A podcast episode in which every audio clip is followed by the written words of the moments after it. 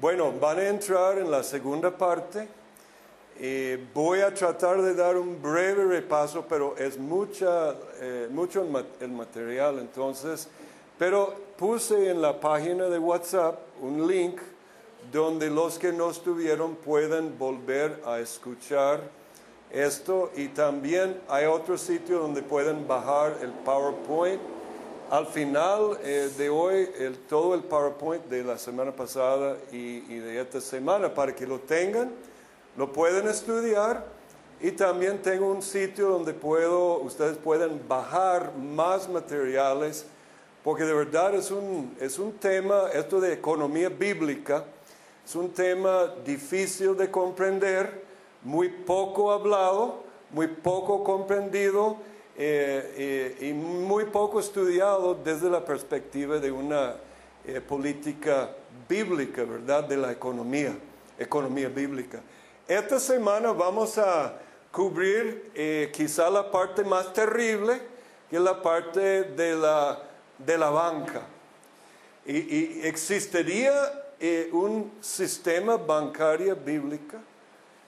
Existe una moneda que sería más justa y más bíblica. La semana pasada estudiamos un poco sobre la injusticia de la moneda y empezamos leyendo Isaías. Recuerden Isaías, donde dice Isaías que todo su dinero se había vuelto o convertido en escoria. Y el vino de vosotros está lleno de agua. Y lo que notamos por el Espíritu Santo al seguir leyendo, que el fundamento de esta economía de injusticia institucional en Israel, la base fue que los corazones de los hombres se habían convertido en escoria. Escoria en el corazón, escoria en el pueblo de Dios, corazones injustas e impuras, produce una moneda injusta llena de escoria y una banca que necesita ser restaurada. De hecho, podríamos hasta preguntar que si el banco, un sistema bancario es bíblico. Hay que preguntar esto. Parece que sí, porque Jesús dice en Mateo 25, 27, lo que hemos puesto ahí, por tanto, debíais haber dado, recuerda la parábola de los talentos, mi dinero a los banqueros y al venir yo hubiera recibido lo mío con intereses. Hay una palabra usura en la Biblia que no es lo mismo que intereses. La usura es injusta, pero los intereses no necesariamente.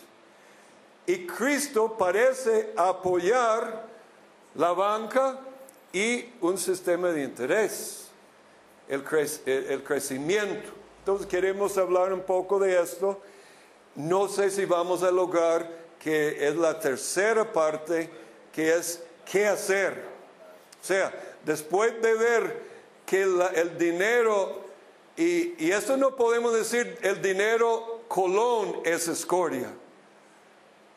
El dólar o los dolores, los dolores tan dolorosos son tan dolorosos porque ellos son peor que escoria. Están edificados sobre deuda. Ya no, no hay oro ni plata detrás, es deuda.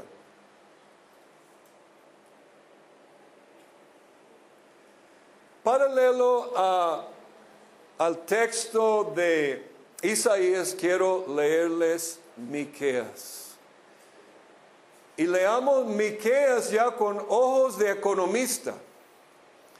Y me llama la atención que en Miqueas 6:8, que es muy famoso este versículo, Miqueas da lo que podríamos llamar un sistema honesto, que es lo que Dios busca, luego va a decir lo que ha colapsado o caído eh, eh, la economía y el pueblo de Dios en su momento. Entonces es función del profeta criticar la economía, criticar, según la Biblia, la condición del pueblo de Dios.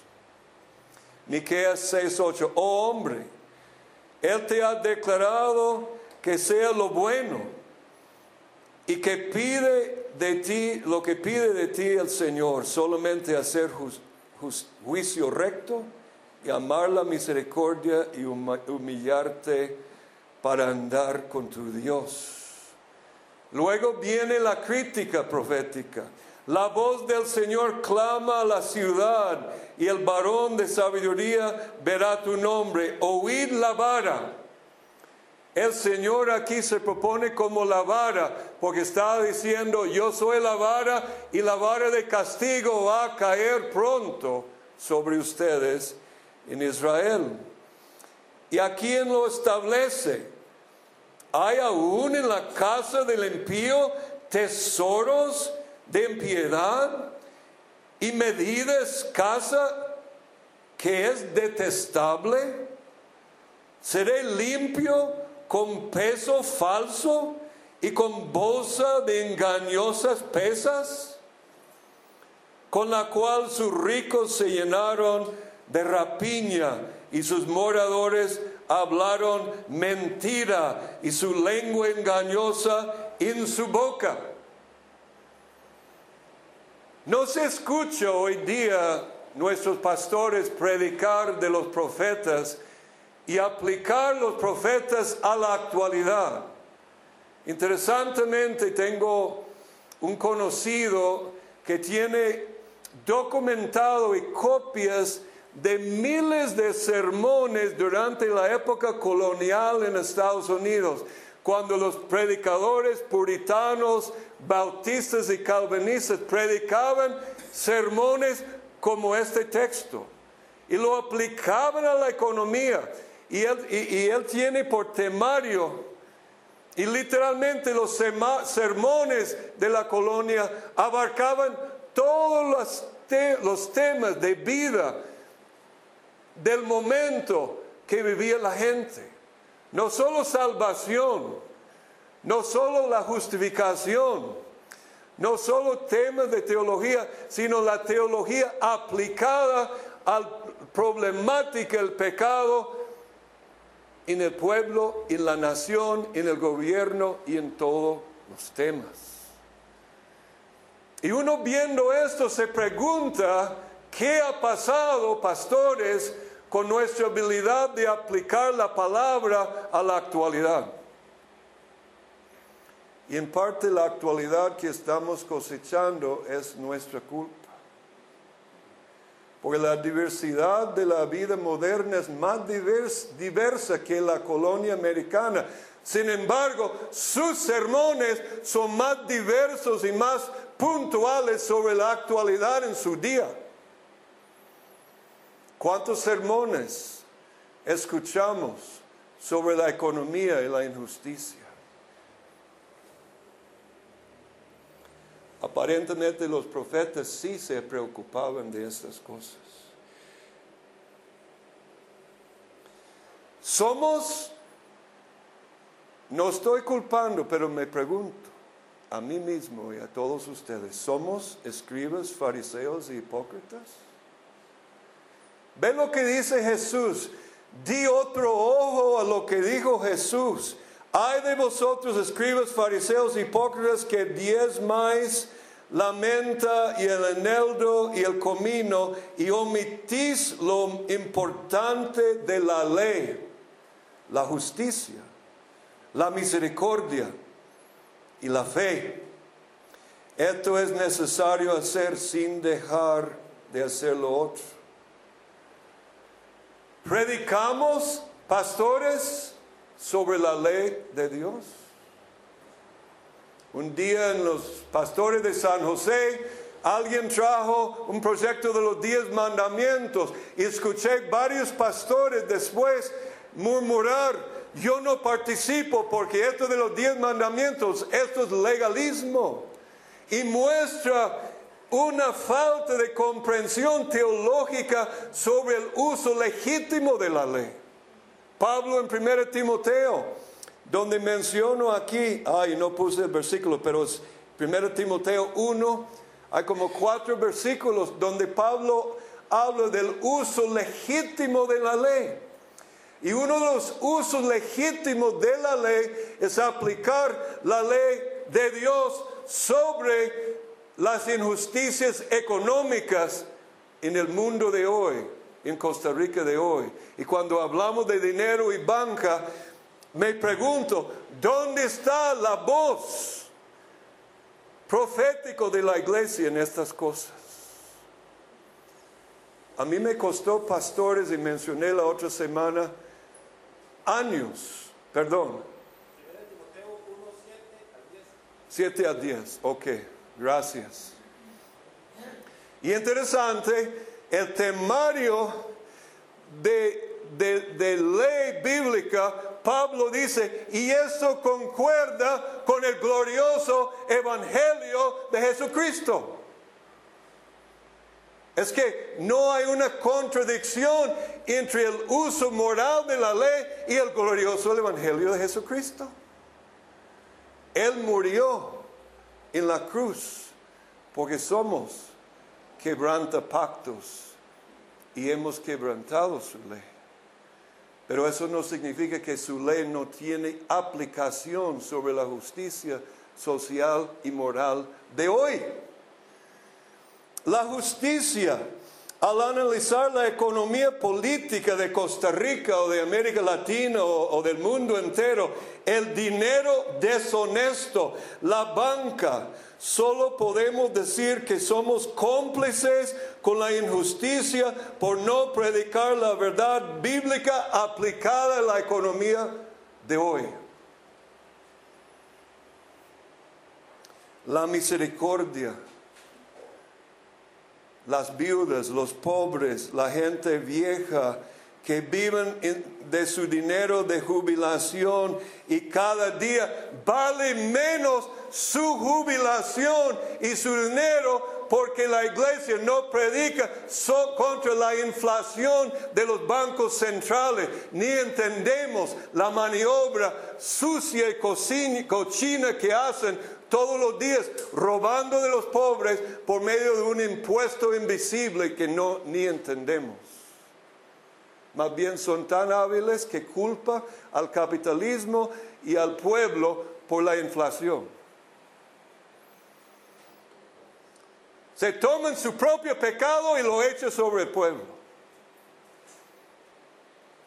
Y la fe ya me da chance de aplicar, no he mencionado que ando con un amigo de años, el hermano Chris Gorton, que, me está visitando.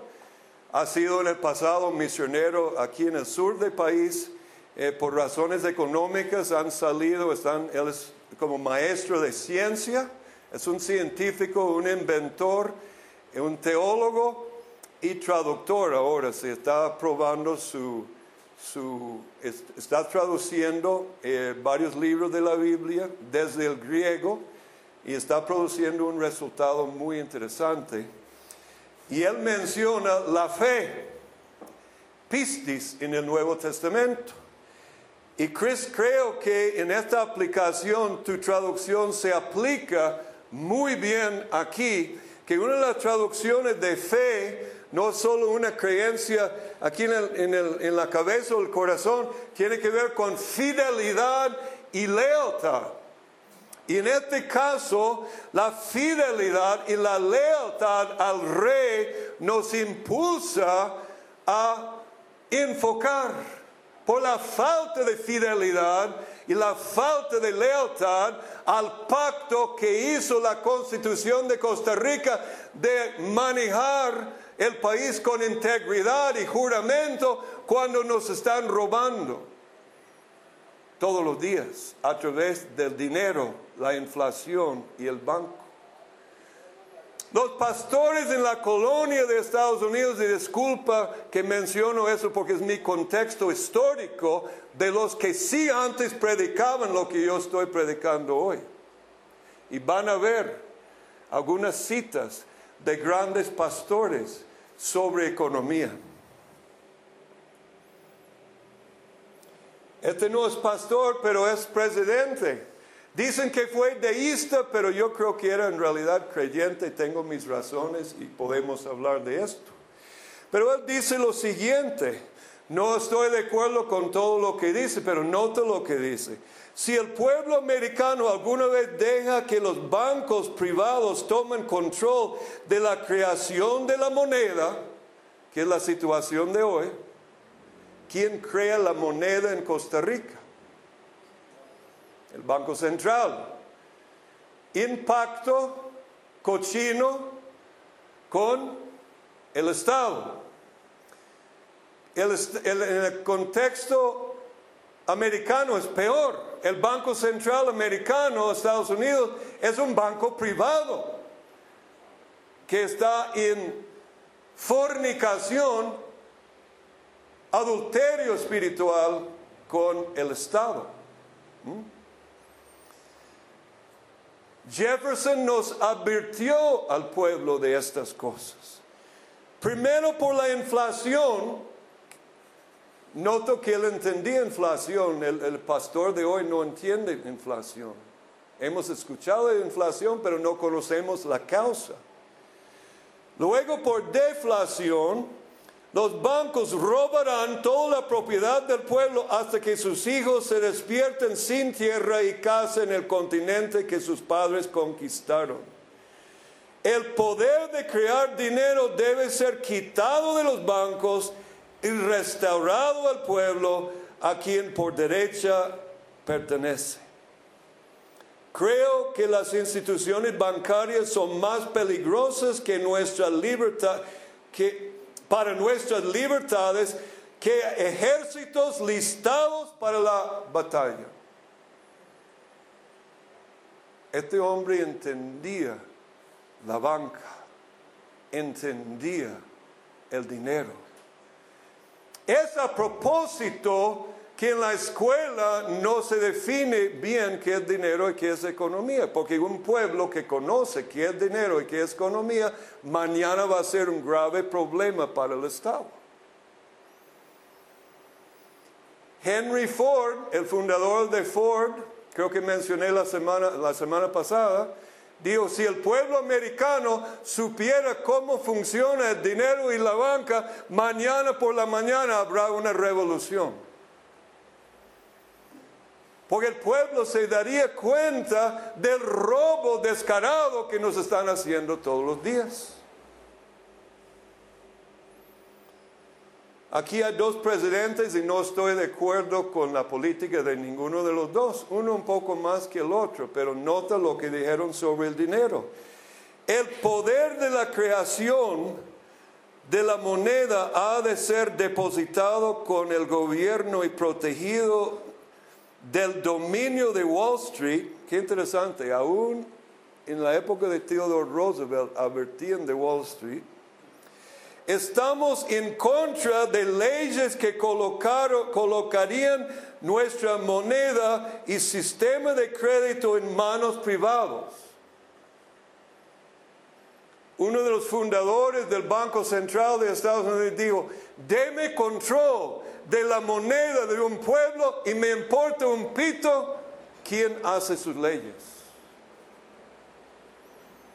Es decir, control del dinero es control de la nación.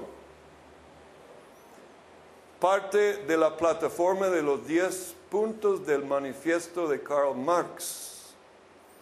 Control absoluto del dinero por los bancos centrales. A pesar de estas advertencias de Roosevelt, Wilson, que es uno de los peores presidentes más malignos y más terribles en toda la historia, firmó el acta de la Reserva Federal, el Banco Central de Estados Unidos, en 1903. Pocos años después escribió, soy un hombre muy infeliz, sin saberlo he arruinado mi país una nación industrial controlada por su sistema de crédito. Nuestro sistema de crédito está concentrado. El crecimiento de la nación y por lo tanto todas nuestras actividades están en las manos de unos pocos hombres. El poder del dinero, el control de quien acuña o quien emite el dinero es un control inimaginable que el pueblo no, no comprende. Ahora, yo no voy a pelear con usted, pastor, si usted cree que yo soy un hombre loco. Cuando yo empecé a estudiar eso, me costó años llegar a creer que el pueblo que me enseñaron, el gobierno que me enseñaron de niño, que es un gobierno básicamente honesto, pudiese hacer lo que están haciendo con el pueblo. Y la razón es que el pueblo y la iglesia han dejado de predicar la ley de Dios, la justicia de Dios, la lealtad y el pacto de Dios. Es decir, la situación tenemos nosotros, la iglesia, la culpa, porque el pueblo es ignorante, el pueblo no comprende. Y Roosevelt, otro terrible presidente, quizá menos terrible que eh, Wilson, pero igual terrible. La verdad real del asunto es, aquí está como una verdadera confesión cuando él escribe, como usted y yo sabemos que un elemento financiero, financiero en los grandes centros, esta parte es mía, aquí abro paréntesis, tratando de interpretar lo que Roosevelt está diciendo, la Fed, o sea, el Banco Central de Estados Unidos, ha sido dueño del gobierno desde los días de Andrew Jackson. ¿Quién se apropió del dinero? Ah, perdón, del gobierno. ¿Quién estaba controlando el gobierno? Y hasta el día de hoy, en mucho, un banco central peor que el Banco Central de Costa Rica porque es privado. Unos pocos están dominando toda una nación. Y eso es la parte que leímos la, la, semana pasada de Isaías 1, hablando de la escoria en el dinero y la escoria en los corazones. Entonces, lección 1 escoria, si vamos a volver a tener un dinero honesto, tenemos que tener un avivamiento de santidad en la iglesia. Y empecé a notar con este versículo 1.22 de Isaías, escoria y, la palabra adulterio o dinero adulterado va juntos. Proverbios 25.4, quita la escoria de la plata y saldrá un vaso para él orfebre. quien trabajaba en el oro y la plata? Proverbios 26, como vasija de barro revestida de escoria de plata, así son los labios ardientes y el corazón perverso. Escoria en el corazón. Ezequiel 22, hijo de hombre, la casa de Israel se ha convertido en escoria para mí, ya no escoria en el corazón. Toda la casa de Israel para Dios era inútil, escoria. Ya no había plata, ya no había oro.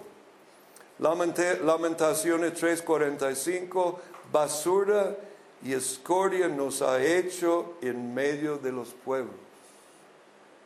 Ya llegando al juicio y la deportación y el exilio, con Jeremías. Jeremías dice, ya mi pueblo entre los pueblos es solo basura, escoria, no vale nada. Si el pueblo está llena de codicia, latrocinio, ratería y robo y mentira, escoria de corazón, su dinero también les seguirá. De verdad, el primer paso para restaurar el dinero honesto y la banca honesta tiene que ser un volver a la santidad y la pureza económica.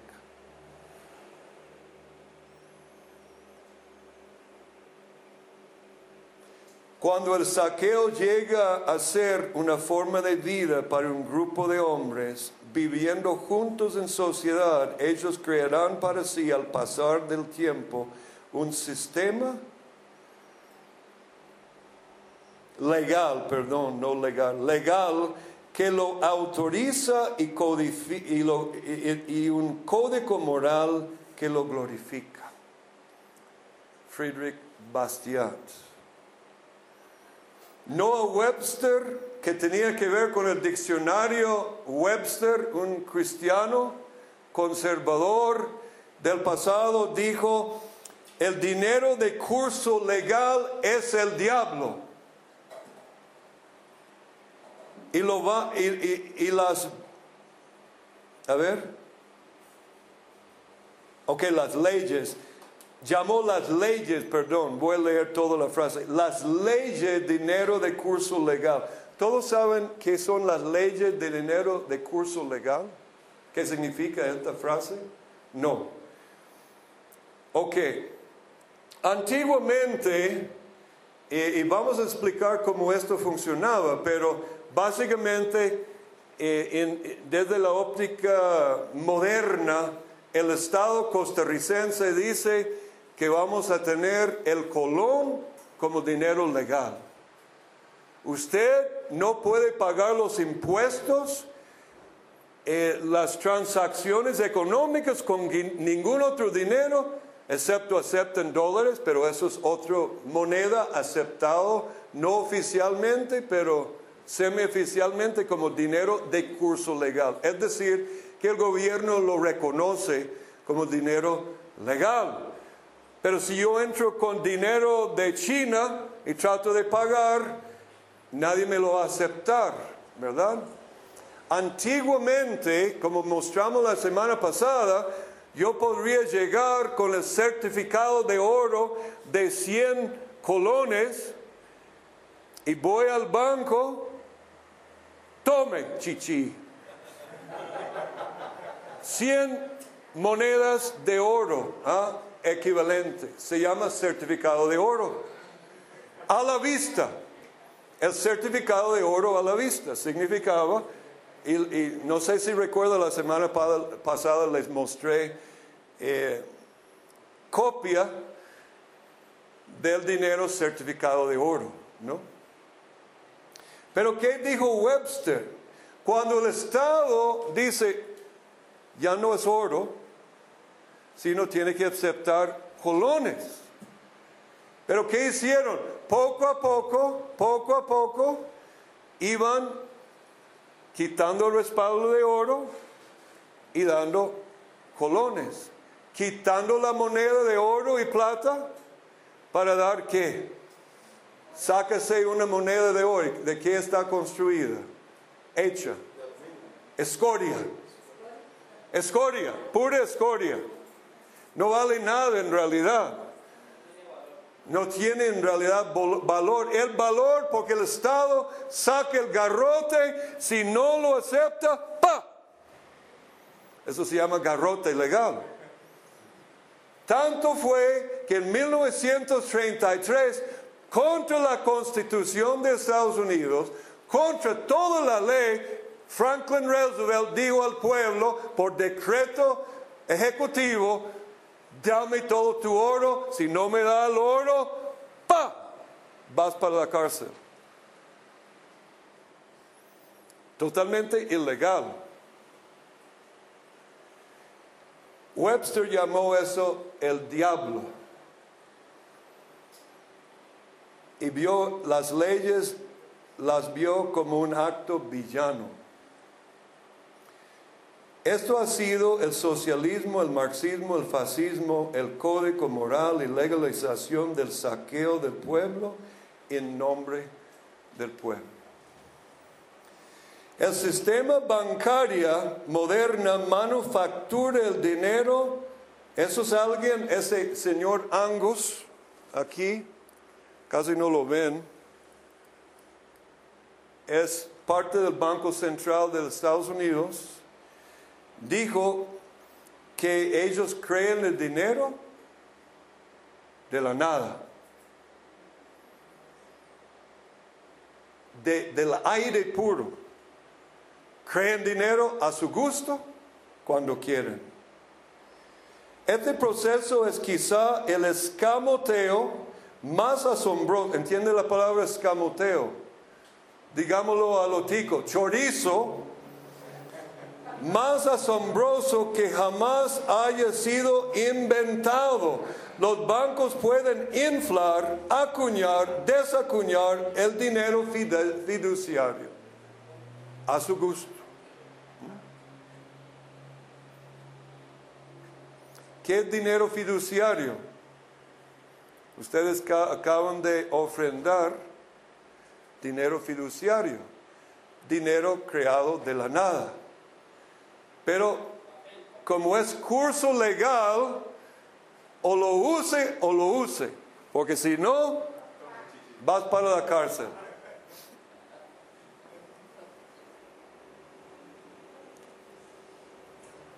Fue el lexógrafo y calvinista, sea, conservador bíblico calvinista, no Webster, el mismo, que habló más rotundamente. En 1790 Webster le llamó el diablo y la ley sobre la moneda del curso legal.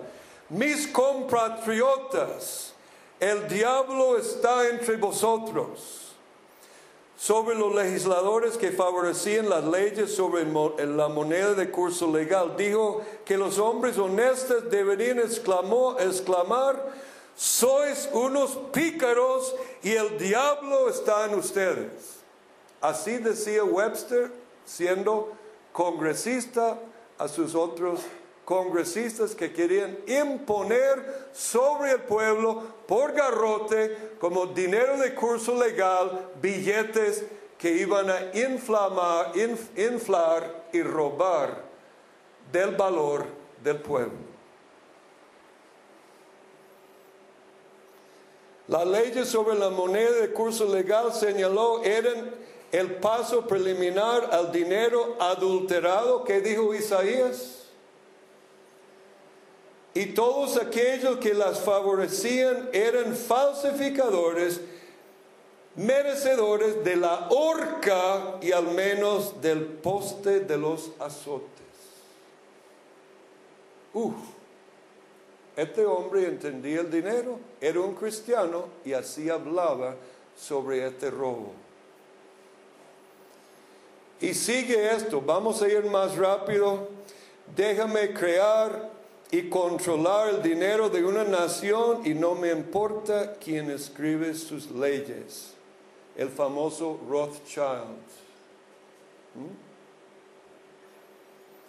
es la cita de Henry Ford que ya mencioné. Hasta Napoleón habla del peligro de ese tipo de dinero. Ahora vamos a entrar ya más propiamente porque estas citas es para mostrar una perspectiva de un pueblo que comprendía el chorizo, la injusticia de dinero falso y la banca de reserva fraccionaria. Y eso vamos a explicar. ¿Cuántos saben qué es la banca de dinero de, de reserva fraccionaria? Chris lo sabe. Que vamos a explicar esto. Jesús en el parábola de los talentos afirma dos principios. Lo mencioné en el puro inicio. Uno, utilidad o ganancia a través del comercio es lícito. ¿Qué está haciendo Jesús? Obviamente está usando un ejemplo real de talentos comparado con el comercio normal que Jesús no critica, pero aplicándolo a principios espirituales. Pero nosotros que somos muy pietistas, nuestra tendencia es quitar la parte de comercio real y solo ver la parte espiritual. Hermano, tengo mala noticia. Las dos partes son absolutamente espirituales. ¿Acaso si el gobierno o yo robo dinero, eso no es espiritual? Es muy espiritual. Porque es pecado contra Dios. Segundo punto, un retorno razonable asegurado por medio del préstamo con intereses es lícito. En principio, el sistema bancario como un sistema, no lo que tenemos hoy, puede ser absolutamente lícito y bíblico. El sistema bancario normal no es lo mismo que usura que será para otra charla explicar la diferencia. Se hablan en, en esferas económicas de lo que llamaban el patrón oro. El patrón oro, y, y eso es una revelación que Dios me dio. El patrón oro era cuando, cuando Costa Rica tenía patrón oro, era billete 10 colones, toma billete, dame mis 10 monedas de oro o las monedas para equivaler a los 10 colones. El gran siglo del patrón oro, que, que dicen los economistas entre 1814 hasta el inicio de la Primera Guerra Mundial, 1914, fue el siglo del patrón oro clásico. Ahora quiero notar algo. Alguien dice, pero ¿qué tiene que ver economía con la iglesia? Yo recuerdo cuando quería dar la primera charla sobre economía a los pastores de San José, yo iba molestando al presidente por varios años, sí, sí, sí, hermano Randy, sí, sí, sí, te vamos a invitar, sí, pero él no tenía en absoluto interés. Y eso era antes del colapso de 2008. Hubiera sido yo profeta. Pero cuando colapsó la economía mundial, bueno, principalmente americana y todo, y hasta afectó Costa Rica y muchos países en 2008, afectó el mundo también. Después le propuse la charla y ya tenía interés.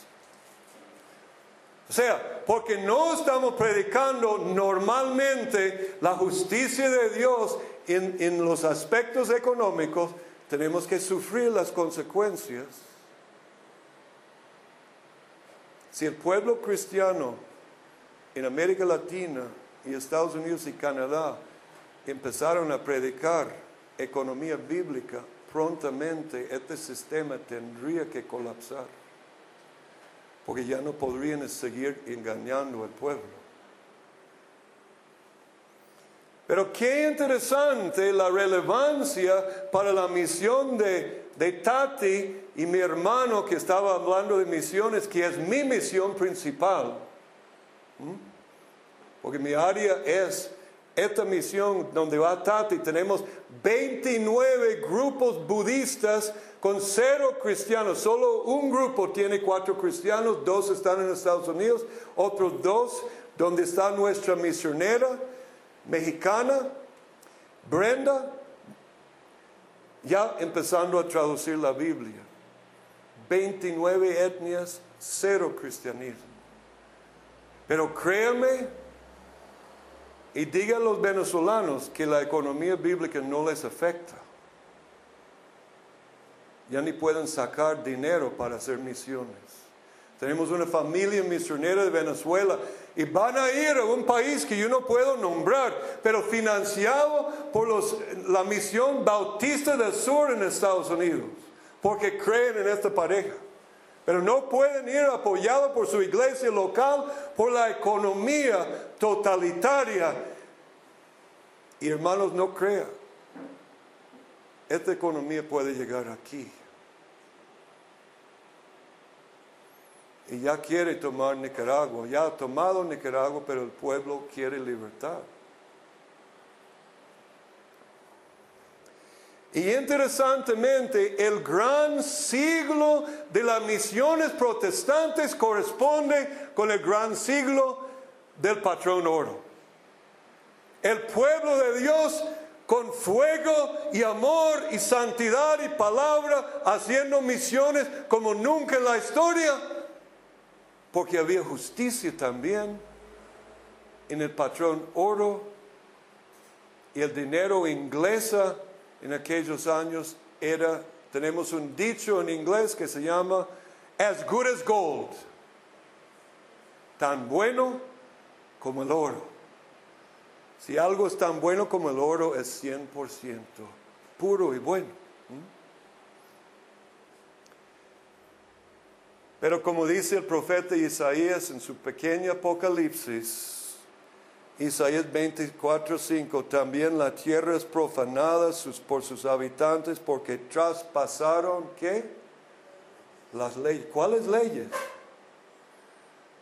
Las leyes de Costa Rica. No, las leyes de Dios. Violaron los estatutos. ¿Cuáles estatutos? ¿Los estatutos de Washington?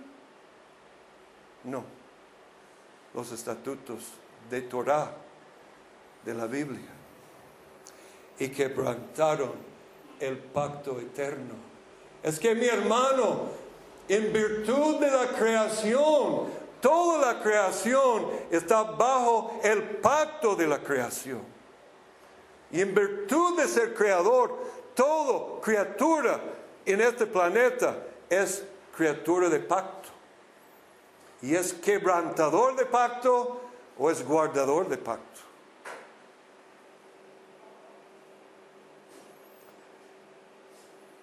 Me gustaría realmente abrir este pasaje, pero es muy aplicado a los bancos, la maldición del rollo volante, que es la ley de Dios que va a caer sobre la casa del ladrón y comer sus postes y comer su casa. Solo leamos aquí yo le he hecho aparecer y entrará en la casa del ladrón, en la casa del que jura falsamente en mi nombre. Y permanecerá en medio de su casa y la consumirá junto con su madera y sus piedras. ¿Qué dijo Miqueas? Tesoros de iniquidad. Busqué esta palabra en hebreo, es interesante el tesoro de iniquidad. El tesoro es el lugar, dice literalmente, de depósito. Es un depósito. ¿Dónde depositamos nuestro dinero? Un lugar de depósito de dinero. Aplicado a la modernidad, los bancos. ¿Qué es la raíz del problema bancario? Aquí entramos en la banca de reserva fraccionaria, que es el Banco de Costa Rica, el Banco de Estados Unidos, el banco en todo el mundo. Hay una ley desconocida y créanme, en el la colonia americana estaban predicando ese texto como yo les voy a predicar ahorita. Pero nosotros no sabemos estas cosas que tenemos que empezar, hermanos, a cambiar. Se llama la ley contra el endeudamiento múltiple. Parece un texto muy sencillo. Dice, esta es una ley, bueno, yo digo aquí, esta es una ley que sirve de doble propósito. ¿Dónde está la ley? Vamos a tener que leerlo, no lo cité aquí.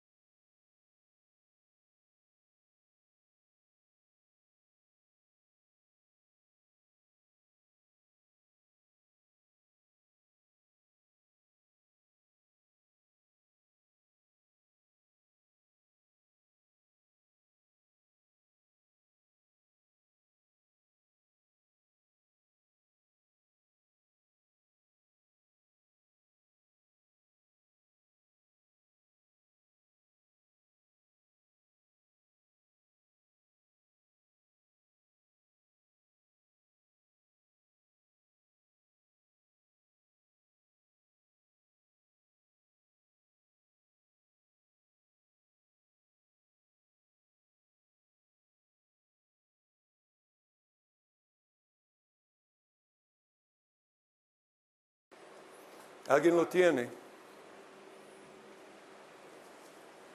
Si tomares en prenda el vestido de tu prójimo, a la puesta del sol se lo devolverás. Que solo es su cubierta, es su vestido, porque solo eso es su cubierta, es su vestido para cubrir su cuerpo. ¿Qué dormirá? Y cuando él clamare a mí, yo le oiré, porque soy misericordioso. 28. No injuriarás a los jueces, ni maldecirás al príncipe de tu pueblo. No demorarás la primicia de tu cosecha, ni de tu lagar. Me darás al primogénito de tus hijos. Ok, hasta ahí. Es la primera parte. El muchacho llega, no tiene dinero, necesita un préstamo y va entrega a alguien que le va a dar un préstamo su abrigo. Pero si ese es su único abrigo, ¿qué dice la ley? En la noche, cuando hace frío, ¿qué tiene que hacer el prestador? El muchacho es el prestatario. El prestador tiene que devolverle la chaqueta. En la mañana, cuando vuelve a trabajar, tiene que traer la chaqueta de nuevo. ¿Por qué? Y ese es el principio que no agarramos. Porque se sabe que muchas veces, si el dueño de la plata dice, bueno, por confianza te voy a dejar la chaqueta. Entonces él va con la chaqueta y va aquí a otro y sobre la misma chaqueta toma otro préstamo. ¿Mm? Entonces el, el colateral es el- la chaqueta. Pero ya hay un préstamo sobre un colateral que se llama la chaqueta. Pero ahora lo prestó a otro y tiene otro préstamo. Y luego va a otro y tiene otro préstamo.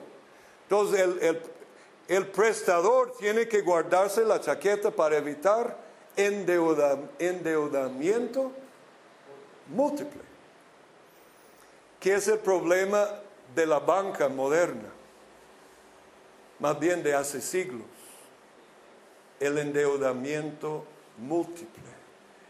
Esto es la ley bíblica que cubre como parte lo que es el problema de la banca de reserva fraccionaria, que vamos a explicar. La banca moderna es siete hasta diez veces peor que este ejemplo que acabo de decir. ¿Quién es que presta dinero al banco? Esa es la otra parte que no vemos. El prestador soy yo. Él es el bancario. Tome, tengo 10 mil dólares que quiero depositar en tu banco. Me da un recibo que es garantía que él tiene mi dinero. ¿Qué hace él con ese dinero? Esa es la pregunta. En la banca moderna manda un- una porción al Banco Central, luego el resto empieza a prestar a otros. Cuando termina mis 10 mil dólares, se multiplicó en 100 mil dólares. La banca hizo endeudamiento múltiple, número uno, con dinero que no tenía, tiene solo 10 mil dólares, tenía una reserva mínima que tiene que guardar por ley del Estado, que a veces puede ser entre 5 a 10%. Chris, ¿tú sabes cómo es en Estados Unidos ahorita? Sí, eh, en realidad es aún más peor, Es peor, no hay nada. porque cuando creen el dinero para da- dar a la gente como un dueda, no creen los intereses que demandan. No creen interés. Yo, yo tengo su dinero en mi banco, mil dólares. Yo voy a, a prestar siete mil dólares. Como ban- banco. Sí, Ajá. pero cada una tiene que pagarme más que el mil que le de, de, ah, al hombre. Ajá, ajá. ¿Por qué? Y los intereses no eran creados. Entonces- Creados, creados. creados. Entonces alguien tiene que prestar más para pagar los intereses que no existen. Ajá. Entonces, Es casi siempre peor. Es, lo que estoy explicando es suficiente peor. Pero la realidad es peor de peor. Y es aún peor de lo peor que él, que él habla. O sea, podríamos hablar de la mafia bancaria. Es la mafia y el ladrón más grande en la historia de la, de la humanidad. Y el más grande es la Reserva Federal de Estados Unidos, el ladrón más grande de todos los siglos, de los siglos, de los siglos.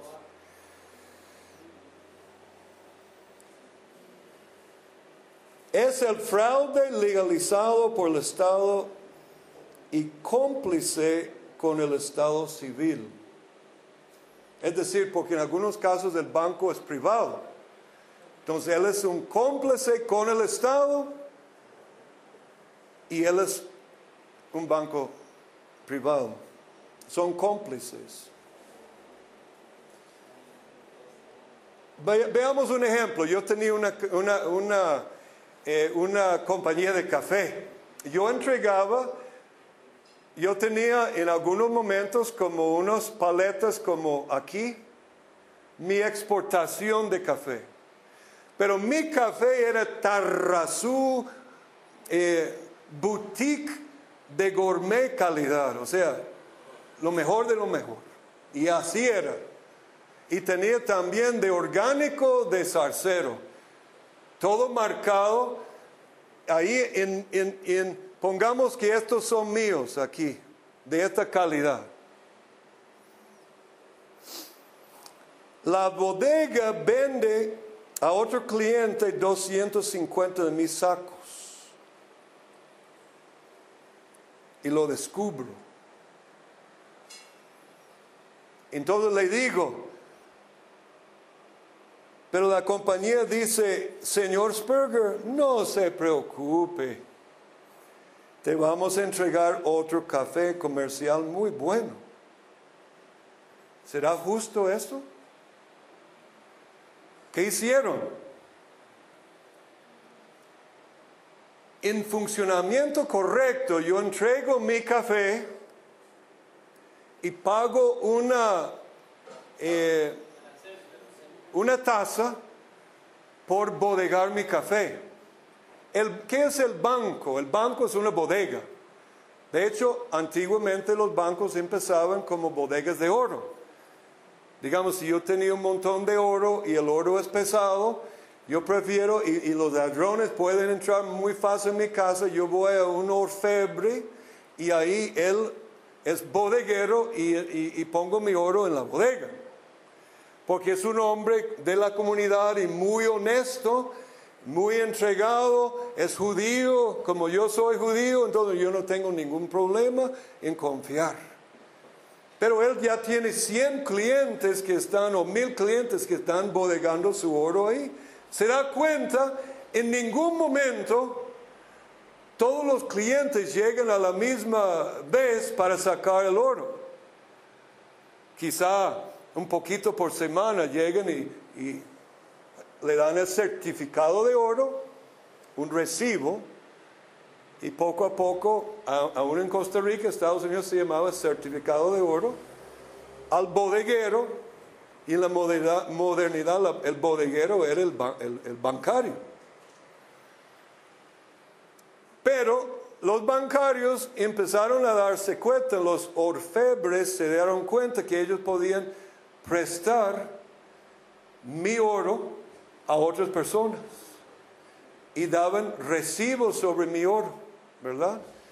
De repente se, dan cuenta que pueden prestar casi la, casi la mayoría de todo el oro afuera, pero luego se oía una noticia que la bodega ya no casi, casi ya no tiene oro y toda la gente corría a la bodega y decía, deme mi oro. Ya el bodeguero ya no tenía todo el oro. Él tenía oro, pero no todo el oro que él estaba bodegando. Justamente este ejemplo que yo pongo eh, bodegas federales unidas de café, donde yo tenía mi café, los pongo en la cárcel porque me vendieron mi café. No tenían, yo estaba pagando una tasa por bodegar mi café. Eso es lo que el banco te cobra para tener tu dinero en el banco. Muchos bancos no cobran nada porque ellos saben de por sí, toman todo su dinero y lo prestan múltiples veces y lo, multiplican por 10, por mil y, y están muy felices trabajando con su dinero, pero no, su dinero ya no está en el banco.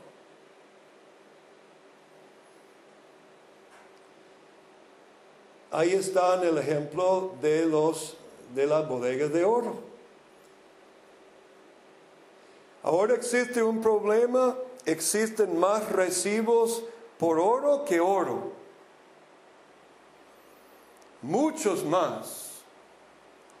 El bodeguero se ha puesto en la posición del pobre que hipotecó su manto diez veces la ley de endeudamiento múltiple sobre el mismo colateral. Había una razón que Dios puso esta ley, porque es injusto que hago una deuda múltiple sobre el mismo colateral. La prensa también se dio cuenta de que este orfebre estaba prestando casi todo el dinero, todo el oro. Todos los clientes van a la vez a retirar, su oro, pero ya no hay suficiente oro. ¿Cuándo empezó el dinero fiduciario? Ahora, no sé, el dinero fiduciario, quizá Chris me ayuda aquí, para mí es el dinero, billete, ¿verdad? De una banca de reserva fraccionaria, eso es dinero fiduciario. Si el dinero commodity es patrón oro,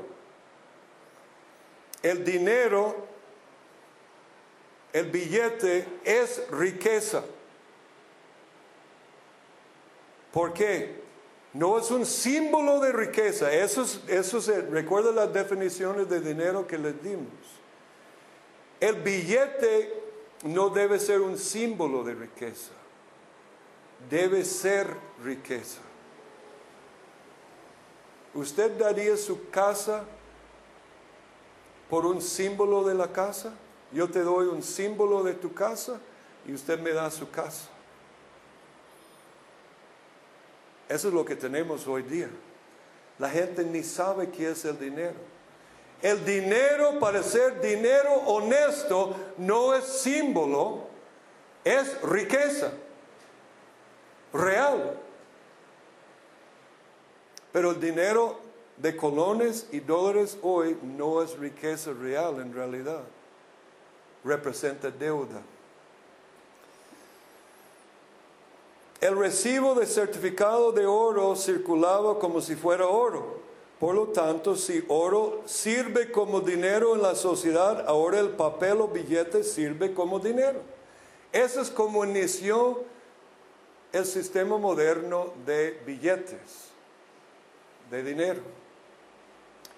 Son sustitutos por el metal, valen igual que el metal, no se ha creado más dinero existe uno por uno proporción de billetes o certificados de oro como oro metálico. Nada ha cambiado, nada no ha sido creado, nada nuevo, no hay inflación, no hay fraude. Cuando Occidente estaba en su momento de apogeo de honestidad y santidad cristiana, teníamos el patrón oro. Cuando el pueblo dejó su sus corazones llenar de codicia, latrocinio, ratería y robo, bueno, entonces Dios dijo, toma chichi, les voy a dar dinero fiduciario, que es un robo.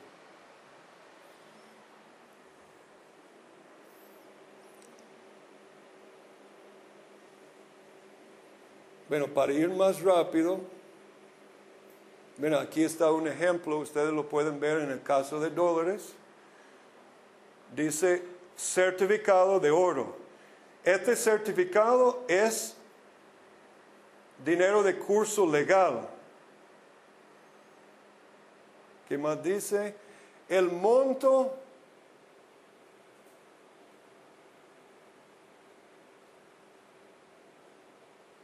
Bueno, es para pagar todas las deudas y todo esto.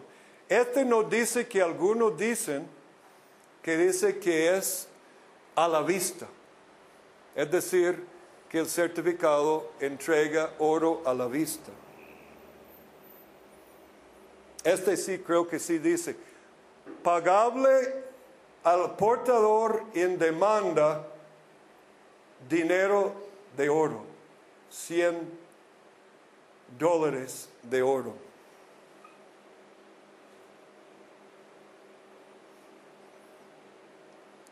Entonces, ¿qué es el problema de la banca de reserva fraccionaria? ¿Qué es la banca de reserva fraccionaria? Por cada depósito reservan solo, una fracción del dinero y el resto lo multiplican hasta de 10 mil dólares a 100 mil dólares en el factor de multiplicación. Eso se llama reserva fraccionaria. Es un fraude y es totalmente dinero falso. El resultado es inflación. De hecho, mira amigo, vamos aquí a mí, detrás de mi casa y vamos a poner una imprenta y tú y yo vamos a imprimir billetes de 50 mil y billetes de 20 mil. ¿Qué sería esto? Dinero falso, fraudulento. ¿Qué diferencia hay entre él y yo que lo hacemos que el Banco Central lo hace? ¿Ah? El Estado se autoriza a sí mismo para robar es, un robo, es un fraude, pero legalizado por el Estado. No hay diferencia. Alguien que no entiende lo que estoy hablando o tiene una pregunta, son más inteligentes que yo porque a mí me costó creer eso. Me costó, hermanos. No pude creerlo. No pude creer que podrían ser tan malos. Quizá mi teología estaba malo, porque Jeremías dice el corazón del hombre es desesperadamente malo. No de confianza. Una pregunta, hermano. ¿Tenía pregunta?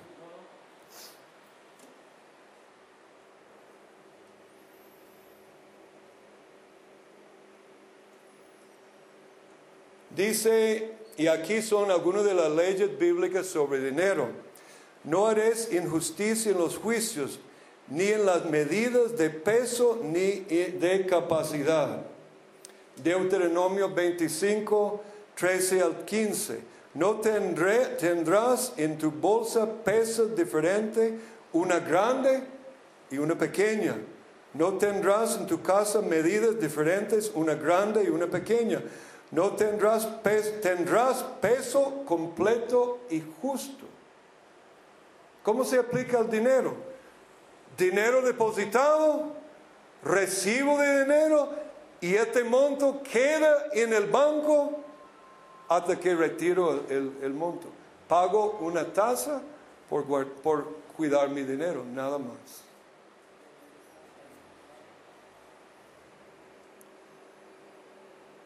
Tendrás medida completa y justa para que se prolongue tus días en la tierra que el Señor tu Dios te da. Tendréis balanzas justas, efa justo y bato justo. Volvamos a Miqueas. ¿Qué decía Miqueas antes de mirar esto?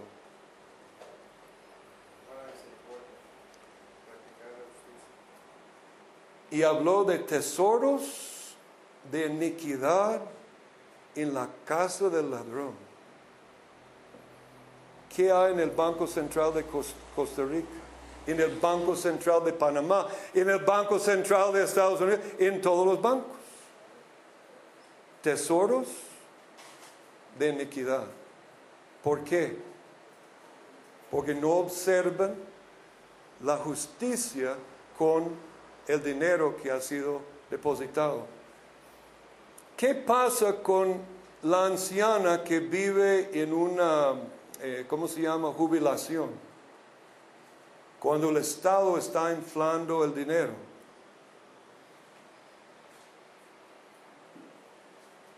Si él y yo estamos imprimiendo miles de billetes,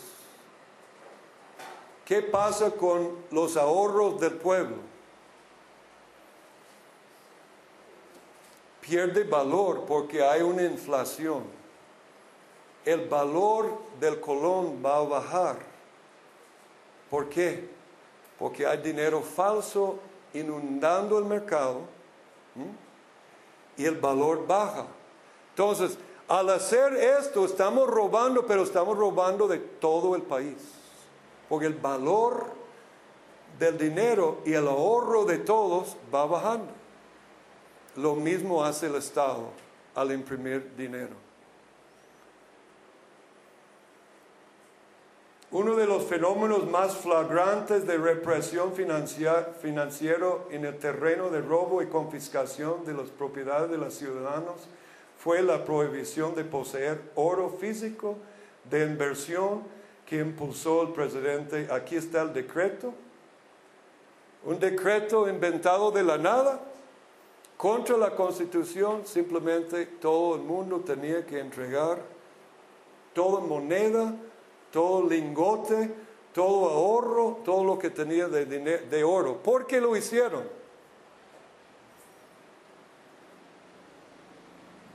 Porque el Estado se dio cuenta que este asunto frega mucho, que el Estado tiene que tener oro uno por uno.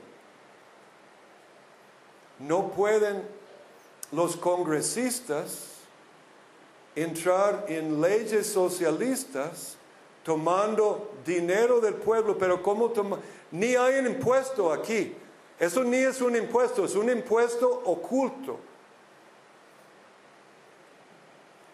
Si no tienen que respaldar por oro, pueden inflar el dinero a su gusto, robando del pueblo. Es un robo descarado, como si entrara en su casa todas las noches robando una porción de tus bienes. Y se cumple lo que dijo San Agustín, que el Estado puede llegar a ser nada más que una banda de ladrones. Uno de los famosos presidentes de Estados Unidos, Andrew Jackson, peleó contra el Banco Central. Los, la gente, la mafia del banco, ¿cuántas veces? Dos veces o tres veces trataron de matarlo. Una vez llegaron y ¡pa! Pero la pistola no, no se disparó. Él puso, dicen que puso en su lápida, yo maté el banco. En honor de él, la banda mafia de, banca de Estados Unidos puso el billete de 20 con Andrew Jackson, que es, eso es, una, es una, una burla. Pero él mató el Banco Central. Después, el pueblo de Dios se le olvidó sus lecciones sobre los bancos y dejó la mafia bancaria establecerse en el país y el resto es historia. ¿Cómo estamos de tiempo? Ya, ya pasé, ¿verdad? No me están diciendo, ya. De hecho, ya terminé. Solo leer esto porque uno de los economistas más importantes en cuanto al dinero honesto es Ludwig von Mises. Oiga lo que él dice. Con ausencia del patrón oro, ya no existe forma de proteger los ahorros de la confiscación a través de la inflación. Es decir, es confiscación. Confisca el Banco Central, el Estado de Costa Rica, tu dinero todos los días. Ya no hay almacén seguro de valor. Si hubiera el gobierno, tendría que hacerlo ilegal. Y termino con esto. Ludwig von Mises lo llama confiscación. Ahora termino leyendo Miqueas una vez más.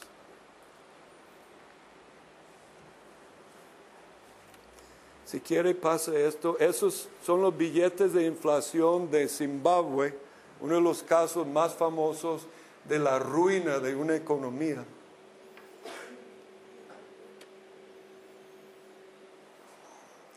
A la luz de lo que hemos escuchado sobre dinero, oiga lo que dice Miqueas. Oh hombre, Él te ha declarado lo que es bueno. Lo que pide el Señor de ti, solamente hacer justicia, amar misericordia y humillarte ante tu Dios. La voz del Señor clama a la ciudad.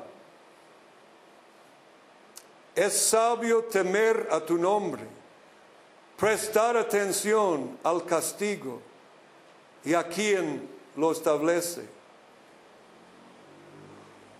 Hay aún en la casa del impío tesoros de impiedad, depósitos de impiedad y medida escasa. ¿Qué es la medida escasa? La inflación. El endeudamiento múltiple de los bancos de, de reserva fraccionaria. Que es, dice el Señor, detestable. ¿Cómo podemos definir la banca moderna? Para el Señor es detestable. Terminé con esto. Si hay preguntas y hay tiempo, o, después yo me quedo para contestar cualquier pregunta. Muchas gracias. Misionero Randy, un aplauso. Bueno, yo tenía un poquillo de plata, pero ya tengo menos. Este, no queda más que agradecerle a Dios y agradecer a cada uno de ustedes por habernos acompañado en esta mañana, ya tarde. Y recordarles que la próxima reunión es en el Palmar, en la iglesia del pastor Freddy Moreira, eh, la iglesia